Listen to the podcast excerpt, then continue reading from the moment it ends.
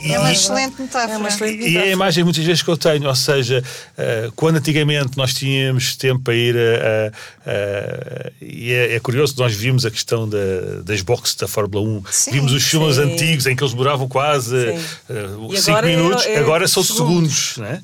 e, mas quando se olha, vê-se muito menos pessoas do que era antigamente para mudar o, os pneus. Eles fazem a mudança de pneus com os carros parados. É? Ora, exatamente, mas, mas estão parados a mesma. E é esse tempo. Uhum uh, que, que, nós temos que procurar.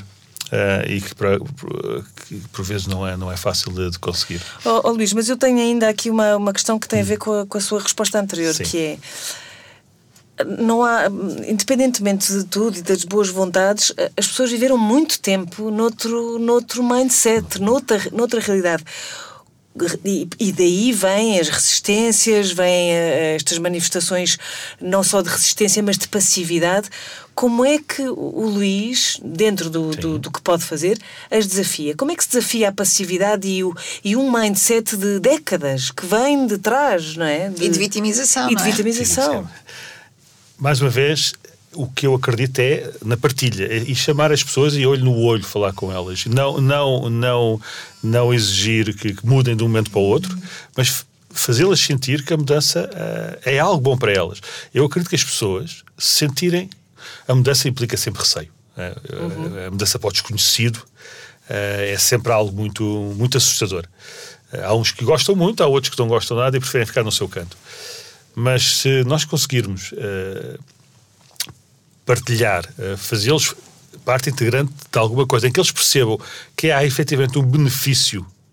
Eu, eu acredito que as pessoas vão atrás dessa mudança. Uh, e eu vivi duas realidades, como, como falei na, no, no, outro episódio.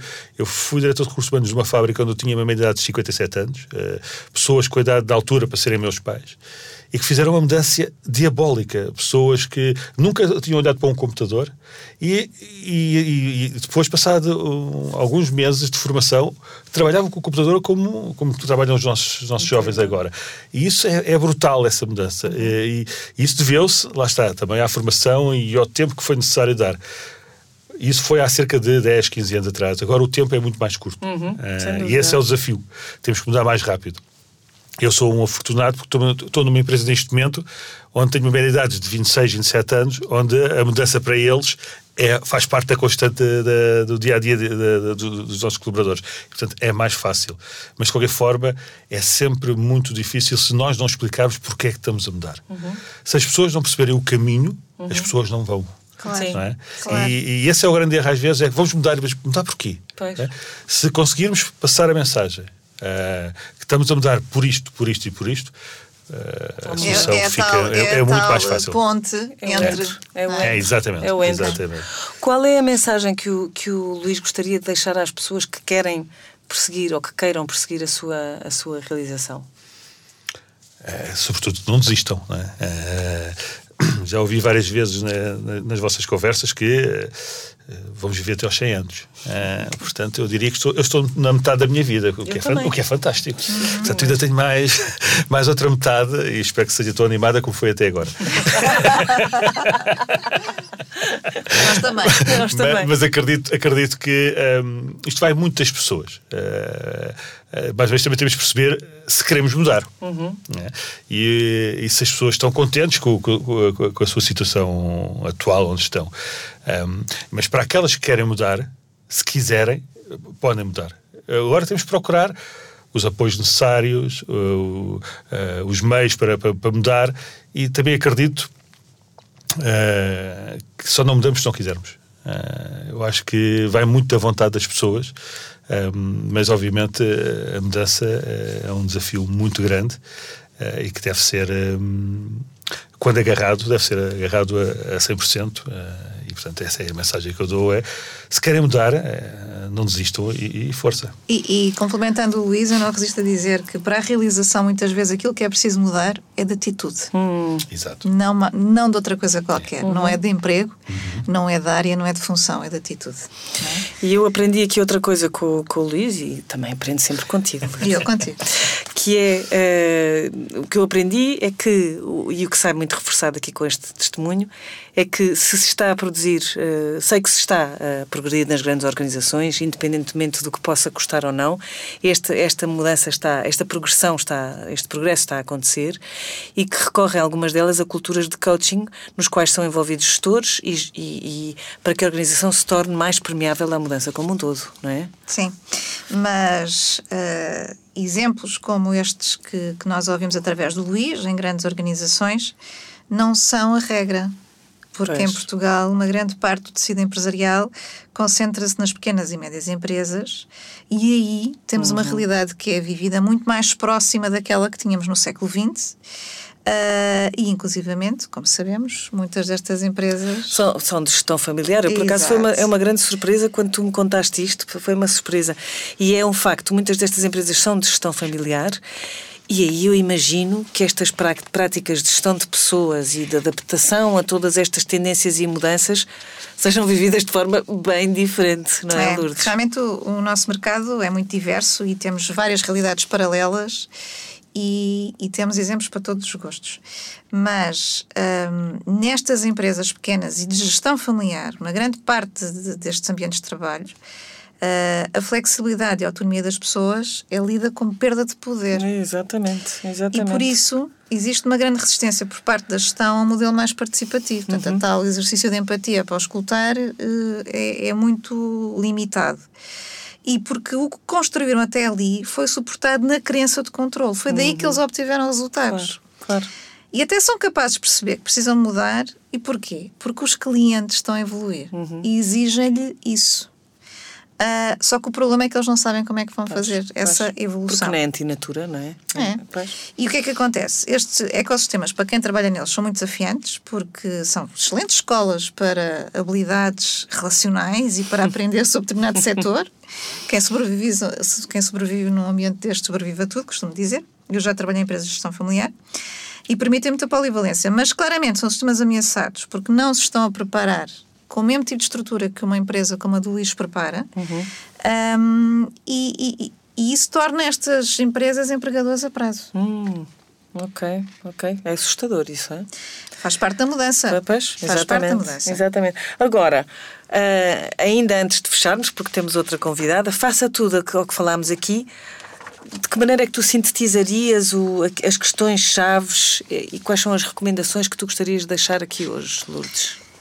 Mais uma vez eu reforço que este podcast é sobre realização. Apesar do, do nome do podcast ser mudança de carreira, né? Uhum. quer possa de carreira, o que nós falamos aqui é as condições para a realização. Uhum.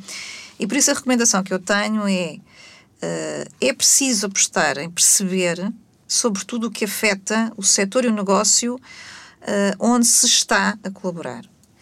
E oferecer pensamento crítico e influenciar para um ganho comum e também estar receptivo a aprendizagens e decidir fazer parte das soluções para a mudança uhum. e não parte do problema. Uhum. E isso é uma escolha pessoal. E para isso, ter uma atitude corresponsável, envolver-se e comunicar. Isto é essencial para que as pessoas se preparem para serem consideradas nas fases em que a empresa se reestrutura, em que muitas vezes, perante um bom técnico fechado e reservado e uma pessoa boa, menos boa tecnicamente, mas com mais abertura a fazer diferente e a aprender, hum. podes ter a certeza que a escolha tende a recair sobre esta segunda. Pois. Até porque a experiência técnica do passado pode não vir a ser relevante para o é, conteúdo exatamente. do trabalho do futuro, é, como nós temos falado até uhum, aqui. Uhum. Por outro lado, estas oportunidades de mudança podem representar oportunidades para as pessoas serem colocadas a desenvolver trabalho com potencial de maior realização do que aquele que têm feito até aqui. Claro. Ah, o que é necessário é que elas estejam abertas a isso e deem esse sinal também, não é? Exatamente. Foi o princípio da nossa conversa. Isto é a recomendação para quem é Sim. colaborador. Para Sim. quem gere, a tarefa é herculeana. E só quem não esteve nesse papel é que não sabe disso, não é? Eu costumo dizer que só quer ser chefe quem nunca foi. Pois. Uh, Podes crer. Porque é de facto uma vivência solitária e uhum. angustiante e não é fácil tomar decisões que afetam a vida das outras pessoas principalmente quando se tem que dar a cara e a voz por decisões com as quais nem sempre estamos, estamos confortáveis. Pois, Eu já pois, geri pois, pessoas e, e, não é fácil. Uh, e temos que lidar com os impactos que vêm daí. Por isso, o apelo, o apelo que tenho, atendendo ao âmbito deste podcast, é que efetivamente apelem o mais possível à responsabilização, fazer o que o Luís sugere que se faça, questionar o que é que tu uhum. já fizeste para mudar isso, não é? Que as façam pensar e que lhes comuniquem o que é que precisam da parte delas e para quê, para que elas também percebam de onde é que as coisas estão a vir, para que quando chega o momento das decisões difíceis possa haver mais equidade.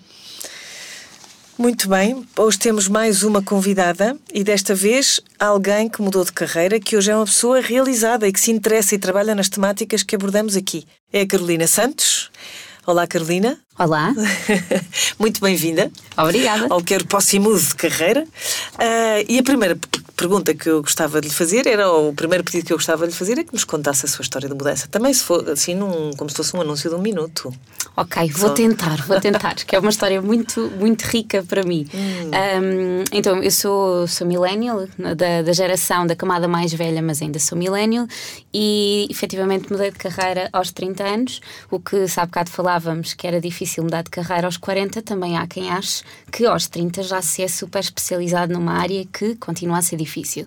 Um, mas efetivamente aquilo que aconteceu foi que um, quando eu era mais nova uh, e estava ainda a decidir para que área que poderia ir, mais uma vez também uh, sempre gostei de muita coisa e de muitas áreas e então acabei mais uma vez num curso um bocadinho mais generalista que era, foi o curso de gestão um, mas, mas sempre tive uma tendência maior para gostar de uh, áreas como humanidades e de comunicação áreas mais relacionadas a pessoas um, mas já na altura senti um bocadinho o peso aqui da, da empregabilidade e alguma pressão uhum. para, para fugir para áreas que, que eventualmente tivessem mais, mais saídas profissionais. E não recuso e não, e não, não consigo estar aqui calado a ouvir, porque isto confirma o que nós falámos no episódio anterior, em que, apesar da Carolina ser uma millennial, não é? Uhum. vai buscar uh, uhum. as referências anteriores, anteriores não é? E, portanto, sim. a empregabilidade e, e sim, o peso sim, da responsabilidade de ter que decidir, não é? Sim, e, e mais tarde, uh, portanto, eu fui para o curso de gestão, uh, gostei de muitas das áreas, de outras nem tanto, mas, mas enfim, e depois voltei a sentir essa pressão quando, em 2011, um, me pus à procura de, de emprego. Um, nós estávamos em plena crise e, e eu aí senti realmente também mais uma vez uma grande pressão para, hum, para arranjar um trabalho e arranjar um trabalho rápido porque não havia muitas oportunidades nessa altura. E acabei por uh, ir para a área financeira, que era dentro de todas as, uh, as áreas do meu curso, ainda assim é que, é que tinha mais, mais oferta na altura. Uhum. Um, eu gostava muito da empresa para onde, para onde fui trabalhar, já tinha trabalhado com ela enquanto era, era estudante noutros projetos onde estive envolvida e também gostei muito da, do projeto em si. Portanto, estive lá e estive lá cinco anos e meio, sempre ligada a estas temáticas. Um, e, e, falando aqui da temática da responsabilidade individual, também sempre senti que, que me fui envolvendo e falando muito, e, e, realmente foram aparecendo muitas oportunidades dentro deste projeto em particular. E uma delas foi a oportunidade de gerir uma equipa, um, já mais aqui na reta final desta experiência, que foi quando me começaram a surgir aqui alguns cliques uhum. uh, de que alguma coisa poderia não estar totalmente certa com a minha carreira porque apesar de ter sido uma experiência que eu adorei, a verdade é que uh, eu me distanciei e comecei-me a desinteressar muito pela temática técnica e financeira um, da, do meu departamento uh, e muito centrada no desenvolvimento da equipa, nas motivações é das pessoas. Onde é que já existe, não é? Nas... E não sei porque nesta altura eu estou a olhar para a Lourdes Monteiro. Exato. Também não, também não, também não percebo. Também não. Não, não reconheço. Uh, e, e, e Será que eu devo mudar de carreira? Exato. Mas nessa altura tive alguns sinais e, e, até foi engraçado, porque a empresa onde eu estava era uma empresa grande e, e eu fui também pivô. Nós tínhamos uma espécie de pivôs um, que lidavam com a área de recursos humanos, como nós contratávamos muito, tínhamos equipas grandes. Havia uma pessoa dentro do meu departamento que fazia essa ponte, curiosamente, ou não. Lá puxei a brasa à minha sardinha para, para ser eu. Para ser o pivô. Sim. Um, mas aqui tinha alguns sinais, mas ainda não, ainda não ligava muito. Depois, então, quando optei por sair porque queria um contexto um bocadinho diferente, estava cansada de uma estrutura tão grande e queria uma estrutura um bocadinho mais pequena uh, e achava que a mudança de contexto ia voltar a fazer-me trazer o interesse pela temática financeira que era a minha, uhum. desde sempre. Uh, e, e, e, não, a verdade é que a, a, mudança de contexto ajudou muito, mas no sentido contrário, precisamente. Ah porque uh, ao estar num contexto diferente, mas igual, porque eu fazia exatamente a mesma, a mesma coisa, foi quando eu comecei a perceber que uh, se mantinha o padrão de, de preferência por uh, uma série de temáticas de liderança e de recursos humanos que não eram as minhas. Eu conseguia tocar em algumas delas indiretamente pelas pessoas, mas não era aquilo que, que eu fazia, não eram os meus deliverables apenas. Uhum. Um, e hum, e depois foi engraçado porque eu acho que fugi tanto a este tema ou tive tanto medo ao início de enfrentar esta realidade e de assumir que precisava de mudar que foi numa conversa completamente uh, informal em casa, numa sexta-feira à noite, que uh, do nada eu saio-me da minha boca, eu preciso de mudar uh, de carreira, isto não está a funcionar para mim. Hum. E, e no dia a seguir pus-me então à procura de como é que eu faço isto, como é que se muda de carreira. Encontrei uma série de artigos, mudar de carreira aos 30, coisas assim muito, muito caóticas. É imenso, é? é imensos. Cinco receitas. E também, exato. E também depois tive a felicidade de encontrar, um, de encontrar uma coach especializada na, na temática que, que, me deu aqui uma série de, de cliques uh, e, e, que potenciou uma série de, de, reflexões. A partir daí foi, foi de facto refletir e perceber que aquilo que eu queria era trabalhar numa área de recursos humanos. Uh, num contexto jovem, dinâmico, em que eu pudesse aprender muito e em que eu pudesse contribuir para uma mudança não só na área, mas em última instância na estratégia da organização. Uhum. Um, e a partir daí foi pôr as mãos à obra, começar a, a, um plano de ação, um plano de comunicação. Entretanto, eu também já, tinha, já me tinha inscrito no meu mestrado uh, em recursos humanos para ganhar alguns, alguns insights e também fazer algum networking. Um, e, e a partir de certa altura a solução que eu optei por fazer, e acho que aqui é muito individual, uh, foi por terminar mesmo a minha, a minha relação laboral na altura. Um, estávamos em, em abril um, e foi curioso até porque tinha umas férias marcadas, que já estavam marcadas, que fizeram ali uma, uma transição uhum. um, a meio, uh, portanto, que marcou esta viragem. E depois, uh, de maio a agosto, é engraçado porque comecei este, esta procura de trabalho já depois de um, de um trabalho de casa muito bem feito e estar muito certa daquilo que queria. Uh, dia 2 de maio comecei, enviei o meu primeiro currículo digamos assim, e dia 2 de agosto recebi a oferta para o trabalho onde, onde estou hoje e, e não foi um caminho sempre, sempre fácil. Acho que aqui o fundamental, mais uma vez, foi a atitude que falávamos há uhum. bocadinho.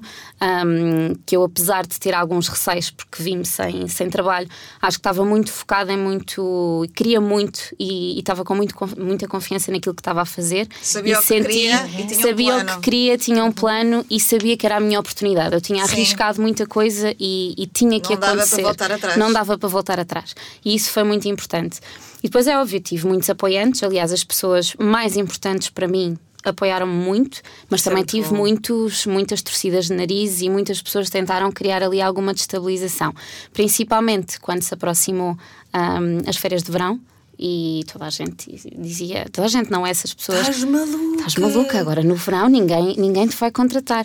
E, e pronto, e curiosamente, uh, passados esses três meses e em pleno, em pleno agosto foi quando, quando recebi a minha proposta. Portanto, acho que houve aqui de facto muita reflexão, muito trabalho e muito foco, e isso foi muito importante. E critérios objetivos de decisão. Sim, uhum. e muito uhum. trabalho. Foi e preciso trabalho. Muita, muitas mãos à obra, porque tive três meses dedicada quase em exclusivo um, a, esta, a esta mudança. Um, e pronto, e, efetivamente neste momento estou a trabalhar uh, no famoso Career Sweet Spot, isso. ou seja, na área que eu queria, na área de, de employer branding, que uhum. dentro dos recursos humanos era, era a minha, a minha área de eleição. Um, mas, empresa... Carolina, uhum. desculpa, desculpa interromper, mas há, há uma questão que é três meses de trabalho para encontrar a oferta, mas quanto tempo de trabalho desde que percebe que tem que mudar até estar no sítio onde quer? Quanto tempo? Uh, talvez desde que percebi que se passava realmente alguma coisa um, um ano ou talvez mais do que um ano. o que é que são três meses? Isto é? é? importante que as pessoas claro, saibam, claro, porque claro. Um, isto leva tempo,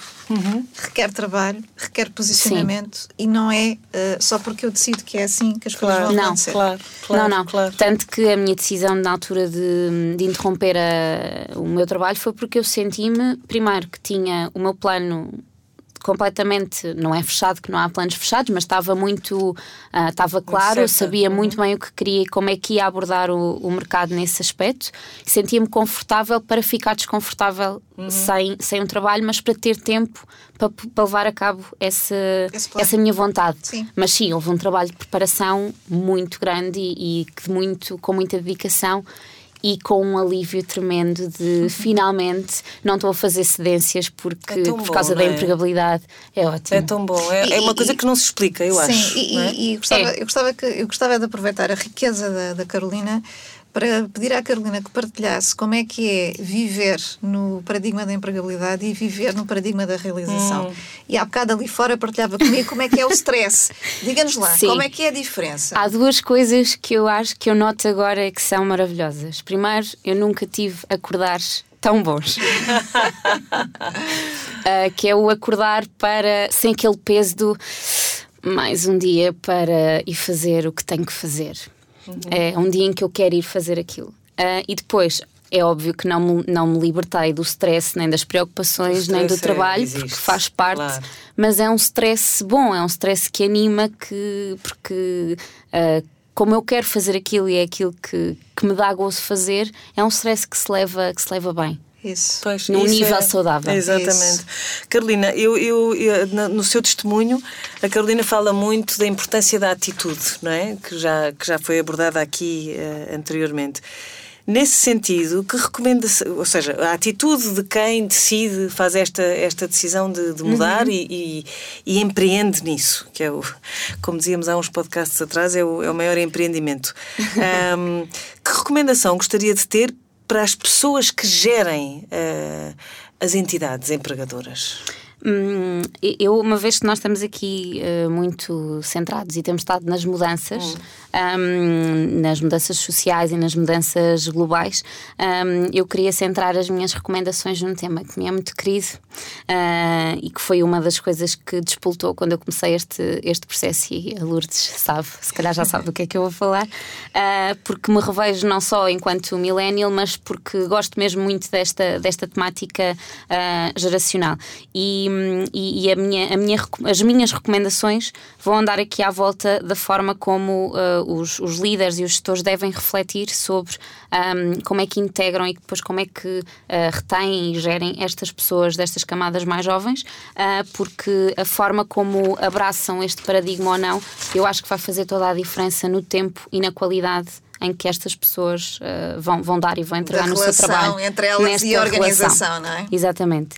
E, e, então, puxando aqui um bocadinho para começar a brasa à, à minha, a esta minha nova área, uh, eu acho que, que, realmente é importante que haja uma proposta de valor clara um, destas, destas entidades e destas empresas de a tal Employee Value Proposition uhum. um, para que as pessoas entendam o que é que existe nesta empresa de diferente uhum. uh, ou, ou não, ou não é diferente, mas o que é que é uh, único naquela, naquela empresa e eu identifico-me imenso com aquilo. Uhum. Um, ou não me identifico nada, claro. então acho que pode ser um ótimo sítio para o meu amigo ou para o meu colega, mas não é um bom sítio para mim. Um, e, e associado a isto, também incorporar aquilo que, tinha, que, que já foi falado aqui também um bocadinho, de incorporar o tema do, do propósito, uhum. uh, que vai para além da, da esfera financeira, incorporar o propósito nesta, nesta proposta de valor. Um, e acho que aqui o papel também que os líderes, na, quer nas redes sociais, quer no posicionamento que têm quando comunicam com, com a audiência, uh, e estamos a falar de audiências que, que lidam muito no meio digital, uhum. a forma como eles, como as mensagens passam, como eles comunicam, esta transparência uhum. e esta coerência também é muito, é muito importante um, e, e, vai quase bater ao conceito de social enterprise, uh, uhum. quando há aqui umas três perninhas da área financeira, uh, a área da, da sociedade e, e, o ambiente. Eu acho que isto é muito relevante. Um, e, e depois mantendo mais uma vez a coerência, não olhar só esta atração, mas olhar para a experiência do colaborador no seu ciclo de vida completo, uh, desde que ele é um candidato, um possível candidato, a um estudante de uma universidade, até o momento em que integra, em que faz, um, em, que, em que começa a trabalhar, faz o seu onboarding uh, e depois até uma possível entrevista de saída. Ou seja, toda esta, esta experiência, quanto mais consistente for e mais focada nestas temáticas que estas gerações valorizam um, e, e, que convém, claro, que sejam incorporadas e verdadeiras na, na, na missão da empresa, não é? Uh, acho que, acho que mais, uh, mais valor eles vão conseguir tirar destas e, camadas. E, Carolina, não acha que, na sua opinião, esta, aumentar essa qualidade de relação entre estas camadas jovens e, e as empresas e, e fazê-los uh, estar por mais tempo Acha que isso é, é, é, crítico para aquilo que nós estávamos a falar há bocado, que tem a ver com ajudar as empresas a, a ultrapassar os desafios que o contexto macro está a colocar, porque são muitos, não é? Sim, e eu acho que, acho que há desafios em que uh, estas gerações estão até mais alerta para, uhum. para poder dar alguns, alguns insights e alguma, algumas perspectivas. Um, não só porque também estão muito associadas ao tipo de consumidores e de clientes que essas empresas. Têm. Sim, certo. E então acho que entram muito dentro da, da mente desse, uhum. desses consumidores. Sim. Uh, e, e depois porque todas as temáticas que sejam um bocadinho mais um, revolucionárias ou mais diferentes, eu acho que a partir destas novas gerações já trazem muito essa visão. Para elas não são tão estranhas assim. Certo. Já fazem parte do dia a dia responsabilidade social, os temas da inclusão. Um, e, então eu acho que é uma geração muito válida para contribuir com, com estas ideias. É mais natural que, calhar, para elas. É não? mais natural. Sim, sim. sim. sim. Okay. E, e, tinha aqui outras, outras recomendações muito rapidamente. Mas um, se calhar vamos saltar para a última. Sim, que sim. é, é. Que a é... recomendação que tem para dar. Exatamente às pessoas que, como a Carolina, são millennials ou são da geração Z, porque o seu exemplo demonstra-nos que uhum. a, atitude, a atitude certa compensa. Sim. É? E este podcast quer, hoje, este episódio, quer centrar na relação entre as pessoas e as organizações. Entre. Uhum. Mas no sentido sempre das pessoas ficarem realizadas. Quais são as recomendações que uhum. hoje quer lançar para as pessoas, estando no papel de alguém que mudou e que hoje é realizado?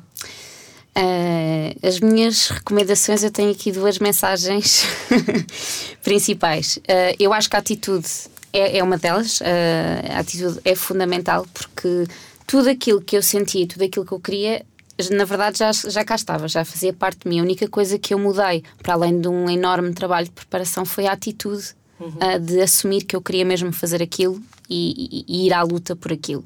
E depois é que eu acho que o verdadeiro propósito, uh, falávamos há bocadinho da motivação intrínseca.